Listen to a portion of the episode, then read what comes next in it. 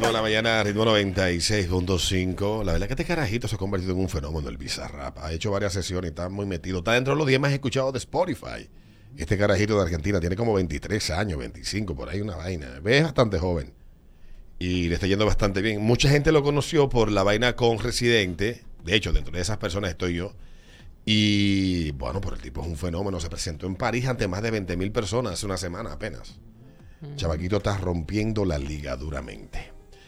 Elon Musk ha reaccionado de una forma muy particular. Él se ríe de los informes eh, de que tuvo una aventura que arruinó su amistad con la esposa del cofundador de Google, Sergey Brin, y le envió a el periódico al New York Post una foto de él mismo pasando el rato felizmente con su viejo amigo, incluso cuando los rumores se extendieron. Pues Musk, de 51 años, insistió en que las afirmaciones de una aventura con la esposa separada de su mejor amigo, eh, de su- de su mejor amiga, Nicole Shanahan, era una tontería total, incluso bromeó.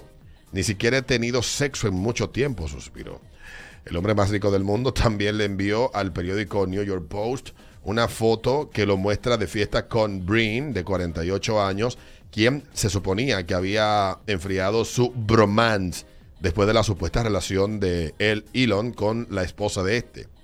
Dice Elon, tomé esta foto solo eh, hace solo dos horas, dijo él al periódico sobre la foto de él riéndose mientras se codeaba con su compañero multimillonario.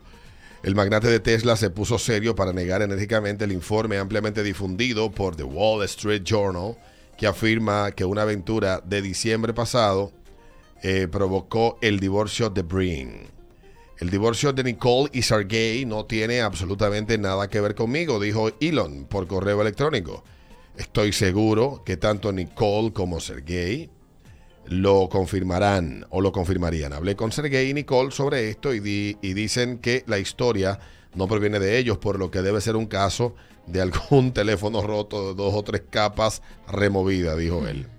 Mientras tanto, eh, y para no eludir la pregunta, solo he visto a Nicole dos veces en tres años, ambas veces con muchas otras personas alrededor, dijo Elon. No estuvimos involucrados sentimentalmente de ninguna manera. Y el magnate compartió un mensaje similar en Twitter mientras respondía a un mensaje que afirmaba que golpeó a Shanahan y que aparentemente ya no eran amigos. Eh, no eran amigos de Sergey Brin, quien había apoyado a Tesla durante la crisis financiera de 2008. Esto es total BS. Tuiteó él. O sea, is- mierda de vaca. Pupú de vaca. Bullshit. Bullshit. Estiércol. Ni siquiera hemos tenido sexo en mucho tiempo, suspiró. Eh, escribió él. Cuando otro seguidor le preguntó si eso incluía no tener relaciones sexuales durante sus recientes vacaciones, insistió que no. Descartó el informe como el último ejemplo de los ataques de asesinato o lo que le llaman, eh, en inglés tiene un nombre, character assassination, que es, sería como una traducción de difamación. Cuando ponen a circular noticias falsas sobre ti para crear una imagen eh, desprestigiada de Sí. ti. Y eso es un clásico en Estados Unidos. Eso, ese es el día a día de ellos. Em, character assassination lo llaman ellos. Así que mm, han alcanzado un nuevo nivel este año. A, trabajo horas locas, así que no hay mucho tiempo para travesura. Ni siquiera se entrevistó a ninguna de las personas claves involucradas en esta supuesta fechoría, escribió él. Sugirió a que los seguidores llamen al Wall Street Journal, que se supone que tiene un alto estándar de periodismo. Y yo, de hecho, yo también creo eso. Uno de los medios a los que yo le doy un chin más de aquiescencia, porque has respetado durante toda esta locura que ha pasado en los últimos años, un chin los estándares periodísticos es el Wall Street Journal. O sea que sorprendería que ellos estén eh, cayendo en, en publicar una información que no han contrastado con la suficiente eh, rigurosidad. Y dice que Wall Street debería publicar historias que realmente importen a sus lectores y que tengan una base fáctica sólida, no rumores aleatorios de tercero, terminó diciendo Elon Musk. Bueno, yo vi la noticia ayer me tiene sin cuidado ese tipo de vaina, pero ya con la reacción de él eh, eh, es importante. Yo he hablado de esto en otras ocasiones y yo lo hablaba ayer con un amigo Y lo decía a propósito de que veía una información de un canal español que hablaba de que en España se estaban dando ataques en, en iglesias por personas que gritaban Alá, a- Alá, Akbar. Esa vaina. Hu Akbar. Hu Akbar, eh, que tú sabes que es el grito de guerra de lo que se explotan. ¡Pum! Y la comentarista decía que esto era producto del golpe de calor. Que la ola de calor estaba afectando psiquiátricamente a las personas y que le estaba llevando a cometer estas, estas locuras. Señores. Decía ella.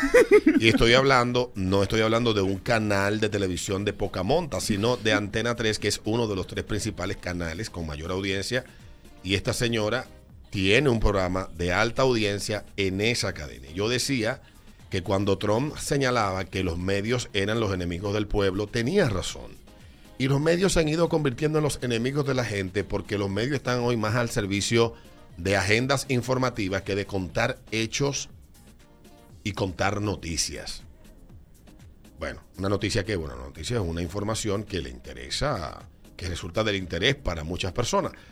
Y ciertamente, diciéndolo de manera honesta, que él, Elon Musk le haya quitado la mujer a, a, a Sergey Brin de, de Google no es una noticia como para que un medio como el, el Wall Street Journal le dé. Eso yo no entiendo. Que... Eso está bien para Metro de, de Inglaterra, que es un tabloide, o el mismo TMZ, que no lo publicó, y ya eso a ti mismo te puede mover a sospecha.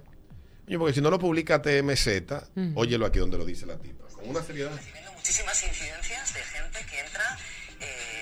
pues hacer actos que son delictivos, incluso eh, que rozan incluso hasta el terrorismo, eh, y que tienen mucho que ver con estas olas de calor, porque la gente, digamos, que se vuelve un poco loca con el calor. Esta tarde ha entrado uno en la Catedral de Zaragoza eh, al grito de Alá Akbar, simplemente, en fin, amenazando y, en fin, y, la policía decía que efectivamente tiene que ver con, este tipo de cosas. Bueno, presento con el calor. Y déjeme, Todo el decirle, calor. y déjeme decirle, cuando yo hago esta reflexión, lo digo con mucha seguridad. Esta mañana vi a personas diciendo que hay una, eh, que hay- está pasando un fenómeno de calor y estuve viendo las temperaturas que se están registrando. Y ciertamente yo he visto aquí temperaturas en los últimos hasta de 39 grados en Santo Domingo y la que hemos tenido en las últimas eh, tres semanas no han llegado ni siquiera a 36. 35, 36, tal vez la más alta que hemos tenido. Pero si ustedes van a los medios, le están hablando a ustedes del calor como si estuviéramos en la puerta del Averno. Obviamente, todo obedece a una agenda de comunicación, de establecer una, una, una agenda de conversación frente a un supuesto cambio climático que va a acabar con la vida de todos nosotros. Y no es verdad que esté pasando nada de eso. No es verdad. Y lo peor de todo es que los periodistas se prestan a todas estas cosas. Publican estas mentiras, se prestan a estas agendas. Y yo le decía eso ayer a mi amigo, le digo, yo no es cuestión de ser ultraconservador o de derecha por coincidir en un razonamiento con alguien como Trump. Cuando los medios han demostrado, la gran mayoría, sobre todo los más poderosos, que se han alineado con agendas que son contrarias o que, o que no tienen ningún sentido que se impulsen. Yo le comentaba a ese amigo que cuando eh, como- los medios bautizaron las acciones vandálicas de quema, destrucción de la propiedad privada y de empresas y negocios en Chile para hacer caer un gobierno que al final tuvo que complacer con todo lo que quisieron a los vándalos que andaban quemando a Chile por las cuatro esquinas, porque le aumentaron 30 centavos de dólar al pasaje del metro, 30 centavos, y de manera coordinada quemaron, quemaron un montón de furgones, 18 estaciones del metro, Recuerdo como ahora. es. decenas de autobuses, quemaron un montón de tiendas. Cuando eso estaba pasando, yo me dediqué durante una semana a ver todos los días las coberturas noticiosas de CNN Chile, de TVN, de Mega y de otros canales chilenos. Y esos canales durante una semana transmitieron de manera continua sin pasar comerciales. Y tú dices, carajo, pero ¿cómo tú vas a transmitir esto? Entonces le nombraron de manera curiosa estallido social Los nombres como que fue como que fue espontáneo pero pasó lo mismo en Colombia pasó lo mismo en Ecuador un mes antes o sea venía con una dándose de manera sistemática esto Y ustedes saben por qué aquí no se repitió el libreto, porque aquí la, la izquierda no logró estructurar bien lo que querían hacer en febrero del año 2020. Porque también aquí van a hacer lo mismo. Y porque el gobierno accionó de manera correcta, con la cabeza fría. Hay que reconocérselo, Danilo Medina. Porque los que hoy gobiernan estaban dispuestos a quemar el país de esa misma manera. Y los medios se prestaron a eso. Lo hicieron aquí, lo hicieron en Chile, lo hicieron en, Ecuador, lo hicieron en todas partes. Glorificaron eso. Y tú te preguntas, ¿pero por qué? En Colombia tú veías la cobertura y- y era como si estuvieran hablando de una cosa, de la nueva, la una nueva independencia. Y tú dices, ¿dónde está el equilibrio periodístico? ¿Dónde está señalar las cosas como son, que son delincuentes que andan quemando negocios? Que no hay nada, es que usted no tiene derecho, por mucho que usted quiera protestar, quemarle el carro a una persona No. partirle la tienda a un infeliz. Eso lo estamos viendo ahora con el tema del cambio climático. Y gente que te dice, tú estás, eh, eres conspiranoico, como me dijo alguien, que yo era la versión dominicana de Alex Jones. No. Lo que pasa es que yo me he quitado la maldita venda de, de- de- del, del tutelaje cerebral de los medios. Y pasa con el caso de esta noticia de Elon Musk. Parece que él es un enemigo que ciertos sectores no quieren y lo están vapuleando para arriba y para abajo hasta que lo dejen sin imagen, etcétera. Pero en el caso de lo que está pasando con los medios, sí, los medios le faltan a la verdad. Y lo peor de todo es que cuando mienten, cuando dicen una mentira sobre algo o sobre alguien, los periodistas que están detrás de esos medios, porque son unos cobardes, que se escudan en un prestigio construido por otros que construyeron ese prestigio del periodismo cuando hacer periodismo era jugarte la vida. Hoy no, hoy no, hoy no. En países como México tal vez. En países como Siria o Irak, tal vez ser periodista, o en la India, o en Pakistán, ser periodista implique un peligro de muerte, pero en países como República Dominicana no. Además, que la mayoría de periodistas lo que son lenguas al servicio de algún interés. Gente que hacen reportajes y supuestos reportajes de investigación porque alguien se lo pide y le pagan para que lo hagan. Porque algún interés está tocando a quien están denunciando y quieren afectarlo y destruirlo. Eso pasa, que ustedes lo comen con cucharita. No es verdadero periodismo. No es verdadero periodismo. Y ciertamente sí está pasando. Y yo creo que para sobra nos quedan los dos últimos años desde el mes de mm, febrero hasta el día de hoy, los medios se han prestado a toda clase de desinformación. Desde llamar negacionista a aquellos que decían, negacionista y antivacuna, aquellos que decían que no se iban a vacunar, porque eso es un derecho que tiene cada quien, si decide o no vacunarse. Hasta celebrar que el gobierno dominicano haya emitido una resolución 00048 donde el ministro de Salud Pública de la República Dominicana, el señor Rivera, resolutó que habían dos clases de dominicanos en el país. Los de primera categoría y los de segunda categoría. Y él señaló lo que eran de segunda categoría. El que no tuviera el cartoncito era ciudadano de segunda categoría, por lo tanto había que negarle acceso a los bancos, acceso a la salud, acceso a pagar su servicio, acceso a todo. Y ustedes lo apoyaron en los medios de comunicación. ¿Y qué es lo que manda? ¿Qué es lo que manda la profesión? Que ustedes cuestionen el poder. No que se plieguen y repitan lo que el poder quiere que ustedes repitan. Porque lo correcto era preguntarle si servía para algo eso. Si no se estaban violando derechos de las personas. Y todos los... Aquí se editorializó.